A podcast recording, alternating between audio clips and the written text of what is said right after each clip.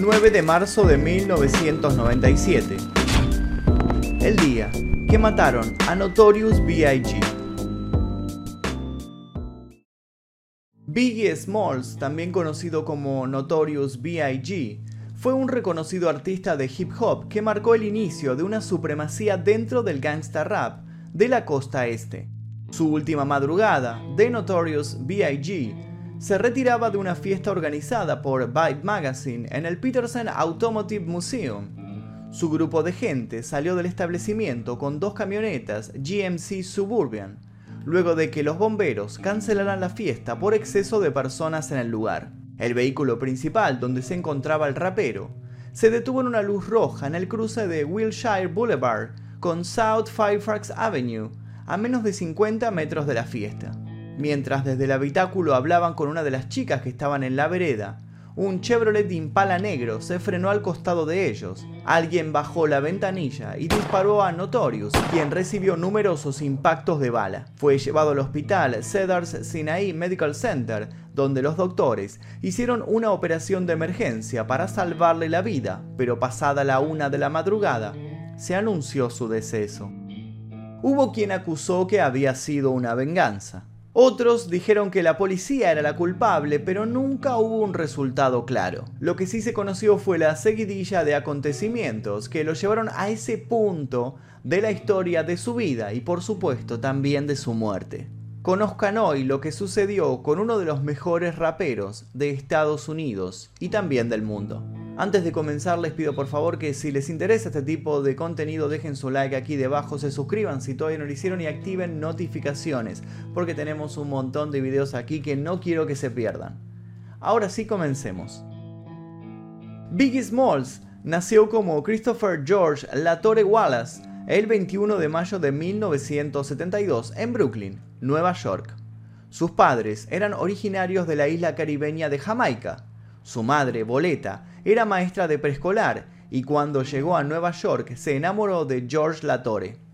Al poco tiempo quedó embarazada y a los meses nació el futuro, Big Popa. A los dos años, el hombre de la casa salió para no volver por un largo tiempo. Dejó a su familia de un momento al otro. Boleta entonces no podía bajar los brazos y se dedicó a trabajar en dos lugares para poder enviar a su hijo a una buena escuela. Durante los veranos, él y su madre viajaban a la Jamaica natal. Esto significó una herencia musical intensa, que desde muy niño mamó sin darse cuenta que esto le marcaría las bases de un camino corto pero intenso en su carrera. Cada tanto el padre, George Latore, aparecía en la casa para dejar algunos dólares, pero nunca pensó en su hijo, solo lo hacía para poder recuperar a su ex mujer. Por esta y otras razones, el pequeño gangsta le tenía muchísimo miedo a esta persona. Esos detalles sutiles de la vida de Notorious se pueden apreciar en la película que lleva el mismo nombre, estrenada en el año 2009, con Jamal Goulart en el papel del rapero.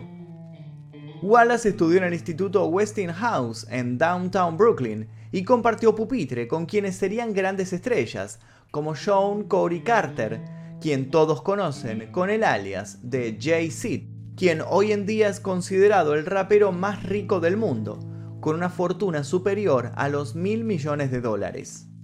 Pero él no fue el único, ya que pasó todos esos años de exámenes y de recreos en la secundaria, lleno de hierba compartida con Busta Rhymes. Sin embargo, mientras se destacaba en inglés, también lo hacía para faltar a clases sin que su madre supiese a dónde se dirigía. Las amistades lo acompañaron por su paso en las calles. El asfalto de la experiencia se transformó en un nuevo colegio y las enseñanzas, sí o sí, pasaban por la calle Fulton, donde lo primero que aprendió fueron dos cosas. La dura vida de ser negro y el buen negocio que resultaba vender drogas en las esquinas. Esta última traía un valor agregado literal, ya que lo llevó de no tener nada a ser uno de los más adinerados en su grupo de amigos. A partir de los 10 años, mientras el rocío del anochecer humedecía su ropa, comenzó a traficar con la gente de la noche. Los tratos iban desde las manos callosas del crack hasta la palma de un niño grande que parecía más adulto a causa de su gran estatura. Los billetes se arrugaban en los bolsillos de Biggie y el brillo de los ojos se hacía cada vez más intenso. En esa época llegó su primer apodo de la infancia, Big, debido a su talla grande. Luego de dejar la escuela a los 12 años y dedicarse de lleno a los negocios sucios, llegó su primera sentencia policial siendo arrestado por tenencia de armas. Al año siguiente volvió a tener problemas con la ley por violar su libertad condicional. Un año después fue acusado de tráfico de cocaína en Carolina del Norte, y según las investigaciones, pasó nueve meses en la cárcel mientras esperaba la fianza. Volviendo unos años atrás, Biggie comenzó a rapear también para sus vecinos.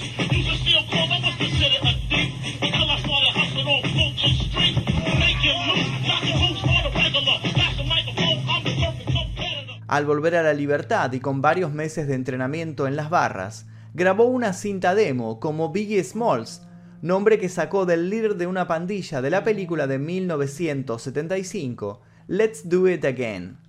En ese momento no pensaba en la música como algo serio. En una entrevista dijo, fue divertido simplemente oírme en cinta sobre ritmos. Esa grabación viajó más lejos de lo que él pensaba y llegó hasta la revista The Source. Al escucharlo, les llamó la atención todo lo que él tenía para contar y armaron una columna hablando de su música en la sección Unsigned Hype en marzo de 1992. Luego de ese puntapié, a partir de ahí, Big Smalls fue invitado a grabar con otros raperos. Esa grabación llamó la atención de Shane Puffy Combs, más conocido como Puff Daddy, un ejecutivo y productor de RB de un sello líder. Puffy arregló un contrato discográfico para Biggie cuando creó su propio sello llamado Bad Boy Records. A la mitad de 1992, Biggie se había unido a él. Antes de empezar a grabar con el nuevo sello, salieron algunos temas que el futuro rey de la costa este había grabado con un fugaz paso por el sello Uptown, incluyendo un remix de Real Love de Mary J. Blige en agosto de 1992.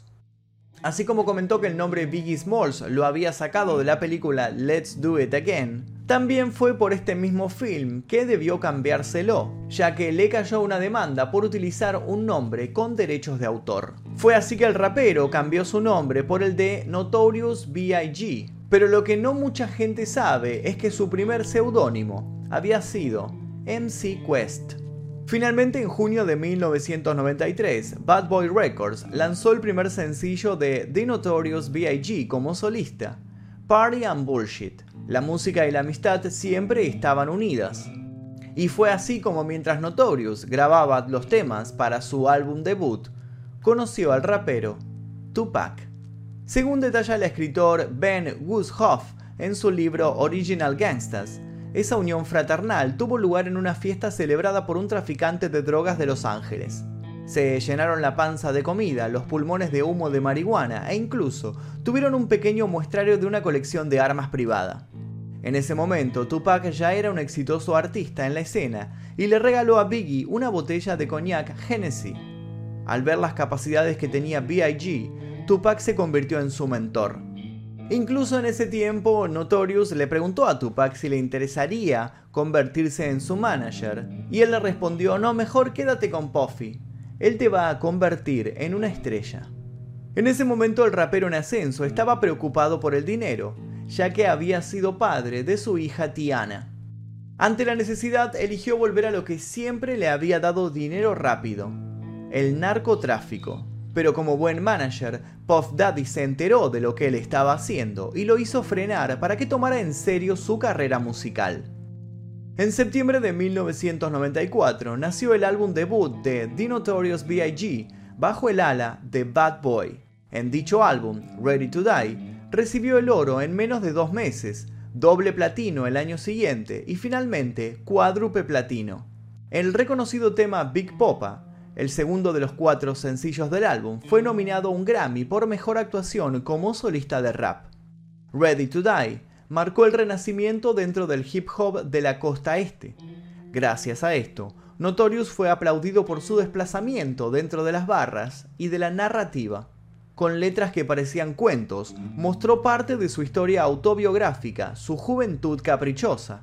En Suicidal Socks la última canción del álbum, se podía entender el mensaje de ayuda dentro de su letra. En la vida de la calle no se te permite mostrar con claridad si de verdad te importa algo, dijo Puff Daddy para New York Times y agregó, tienes que mantener la cara seria.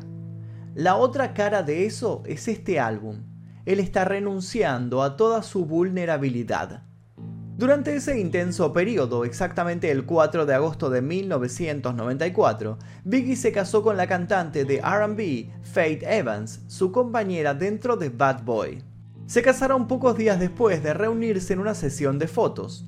Evans apareció en One More Chance, el cuarto sencillo de Ready to Die, que alcanzó el número 2 en el ranking Billboard y también llegó a ser platino.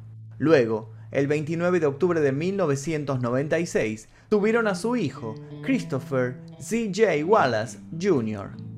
Pero no podemos adelantarnos tanto en la historia sin contar un suceso que marcó un antes y un después en su relación con Tupac. Si vieron el informe que preparamos sobre la muerte de Tupac, van a conocer algunos detalles extra sobre esta parte de la historia. Si todavía no lo vieron, los invito a verlo porque se encuentra subido a este canal. Se llama, como les dije, El día que murió Tupac. Como decía, la fecha más significativa durante el despegue de Biggie fue el 29 de noviembre de 1994. Tupac había sido invitado para grabar una participación con Ron G en Nueva York. Al entrar al estudio, vio en el piso de arriba que estaban Notorious y Puffy, pero nunca pensó que ahí dentro la muerte lo acariciaría. Mientras estaba grabando se vio interrumpido en varias oportunidades por el representante musical James Jimmy Henchman Rosemont, quien presuntamente le habría ofrecido 7 mil dólares para que viajara hasta los Quad Studios en Times Square esa misma noche. Teóricamente el apuro se debía a que necesitaban que el rapero se involucrara en otra participación. La necesidad de dinero para compensar sus costos legales por varios problemas de los que se van a enterar si miran el video dedicado a Tupac, lo obligaron a aceptar este trato.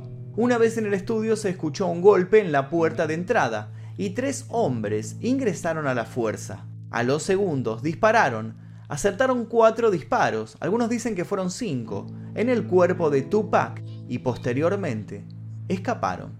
Como pudo, el cantante se arrastró y entró al ascensor para pedirle ayuda a quien era su amigo y compañero. Apretó el botón para subir y en el primer piso, cuando las puertas se abrieron, Notorious y Puff Daddy se le quedaron mirando. Según atestiguó Tupac tiempo después, no fue una mirada de sorpresa, sino de desprecio. Fue en ese momento cuando él supuso que había sobrevivido a una trampa. Otro detalle que embarró esta historia y sacudió la confianza de Tupac fue que el lado B del tema Big Popa, lanzado poco más de dos meses antes del incidente, presentó la canción Who Shot Ya, que traducido sería algo así como ¿Quién te disparó? Tupac interpretó ese título como que Biggie se estaba burlando de él, y así nació una batalla dentro de la música que luego explotaría en las calles. Tupac entonces lanzó la increíble canción Hit 'em Up, donde se puede escuchar algo de esto. Dice ser mujeriego, pero se la di a tu esposa. Atacaremos a Bad Boys. Estos negros están jodidos de por vida. Incluso lo nombró literalmente cuando dijo, Biggie Smalls y Junior Mafia son unas perras fáciles de vencer. Al haber afirmado haber estado con la esposa de Biggie, ella también hablaría tiempo después, en 2014, de esta situación, e incluso afirmaría que Tupac le había pegado después de grabar un tema en conjunto. Biggie crecía entre los demás cantantes y se superponía en los podios con sus temas. Las personas que querían colaborar con él hacían fila pero hubo alguien que podía entrar por la puerta VIP, y era precisamente Michael Jackson. Pero con él llegarían nuevos problemas legales. El 29 de agosto de 1995 fue la fecha del siguiente álbum del rapero, esa vez junto a Junior Mafia. Pero ¿de dónde había salido la agrupación Mafia? La finalidad era formar un grupo para instruir a raperos en ascensos, entre ellos a Little Kim, con quien tenía una aventura amorosa. Una pequeña historia dentro de la carrera de ella fue que tuvo un escritor fantasma detrás del exitoso sencillo Queen Beach, el que escribió su pista de referencia, como suele decirse detrás de los instrumentos, fue nada más y nada menos que Biggie. Aparentemente esta no fue la única y Biggie escribió varias canciones que luego lanzó exitosamente Little Kim en los años que estuvieron juntos. Ese mismo año, 1995, Notorious tuvo la posibilidad entonces, como dije, de colaborar con el rey del pop, Michael Jackson, en la canción This Time Around. Dentro de esa historia, había otra más, como una pequeña mamushka de fama y problemas. La historia contaba que Biggie se encontraba junto a Little Sis, quien con solo 16 años era uno de sus raperos de Junior Mafia. Esta fue la persona que estaba presente en el momento en que llegó la propuesta del rey del pop para ir al estudio. Pero según Little Sis, que estaba ansioso por conocer a Jackson, tuvo una negativa rotunda de parte de su superior, y este literalmente le dijo, no confío en Michael Jackson juntándose con los niños. Biggie tenía esa particularidad, podía ver más allá de las personas. Sin embargo, B.I.G. no solo grabó con Michael Jackson la canción This Time Around en 1995, sino que se volvería a juntar seis años después para la grabación del décimo álbum de Jackson, Invincible. A fines de 1995, The Notorious B.I.G. fue el artista masculino solista más vendido en las listas Billboard, no solo en hip hop, sino también en pop y en RB. Biggie siguió trabajando en su segundo álbum de estudio en septiembre y continuó en 1996. Año nuevo, vida nueva, problemas nuevos. En marzo de 1996 fue arrestado después de perseguir a dos fanáticos buscadores de autógrafos. Se frenó cerca del taxi donde viajaban y les rompió todos los vidrios con un bate de béisbol. Los amenazó también con matarlos. Acción y reacción por este hecho fue condenado a 100 horas de trabajo comunitario. Meses después de este problema, la policía allanó su casa en Nueva Jersey y encontró 50 gramos de marihuana, sumado a cuatro armas automáticas.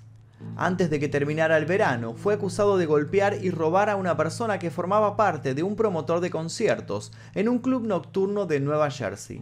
En el otoño fue arrestado de nuevo por fumar marihuana en su automóvil en Brooklyn.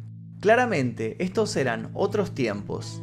El 7 de septiembre de 1996 llegó el momento que la grieta de la costa este y la costa oeste se hizo más grande. El hip hop despediría a un gran artista. Tupac Shakur era asesinado en Las Vegas. Un Cadillac frenó a la par del vehículo donde iba Tupac y su amigo Nike, quien estaba mirando hacia el otro lado porque un grupo de chicas había comenzado a coquetearles desde otro auto. Desde el Cadillac, segundos más tarde, dispararon cuatro veces contra el lateral del vehículo donde se encontraba el rapero, quien recibió los impactos de bala, uno en el brazo, uno en el muslo y dos en el pecho. Lo más comprometido fue que una de las balas ingresó en su pulmón derecho. Algunos fragmentos impactaron en Knight. El auto se retiró y nunca nadie supo quién fue el culpable de los disparos. Pero claro que existen muchísimas teorías y los invito nuevamente a ver el video de Tupac porque allí analizamos cada una de ellas. Nadie había sido acusado del asesinato, pero como consecuencia de la guerra este contra oeste, puso a Biggie en la mirada de todos.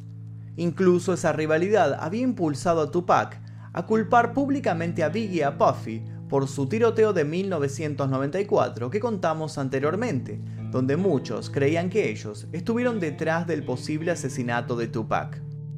Como respuesta a esa acusación, Biggie y Puffy negaron su participación casi al instante, y desde ese momento se convirtieron en principales sospechosos.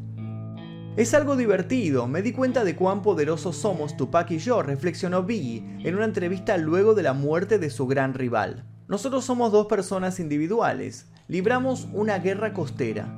¿Sabes lo que estoy diciendo?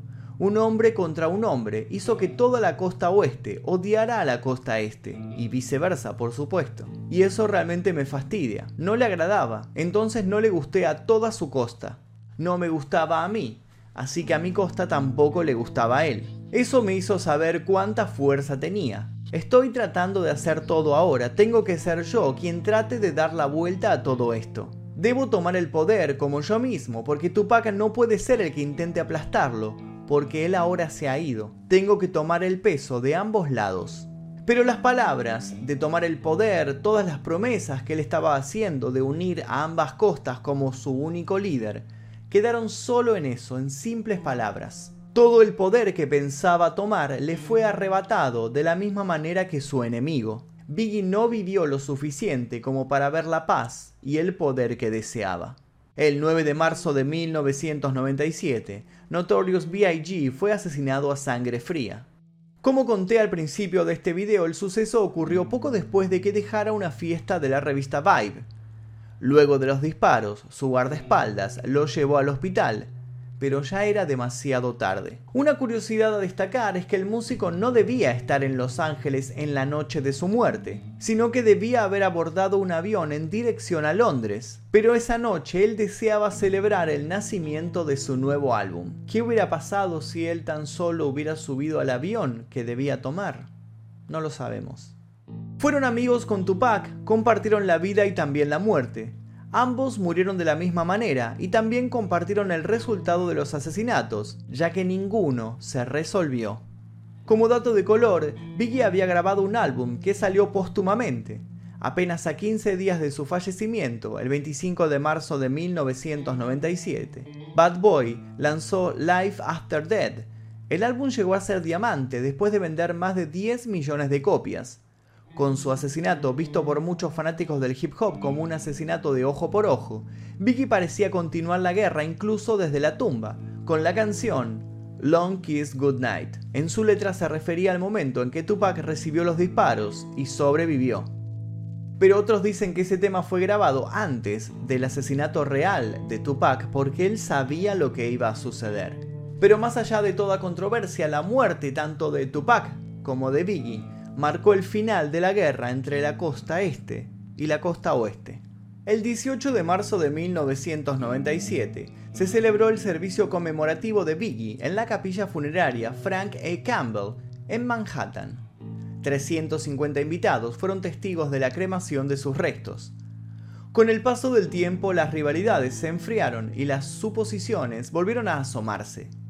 Greg Cadin fue el investigador que estuvo metido en las muertes de los raperos. Este policía retirado alegó que había sido Zuj Knight, el líder de Dead Row Records, quien habría organizado el asesinato en venganza a lo que sucedió con Tupac. En 2006 se determinó que había sido Nike quien contrató a Wardell Pucci Fus, un miembro de la Piru Gangsters, para que disparara contra Biggie pero como si fuera un capítulo de Sons of Anarchy, este habría fallecido en julio de 2003, cuando le dispararon por la espalda mientras manejaba su motocicleta. Más allá de todas las hipótesis, la investigación hasta el día de hoy sigue inconclusa porque no existen pistas, y el posible asesino habría muerto, así que no existe tampoco una declaración. Otro día trágico que abraza a un caso sin resolverse con cientos de datos, denuncias y juicios que por cómo se mantiene este caso en particular, parece que nunca va a haber el resultado esperado. Tan solo nos queda escuchar la música que dejó Biggie y disfrutarla.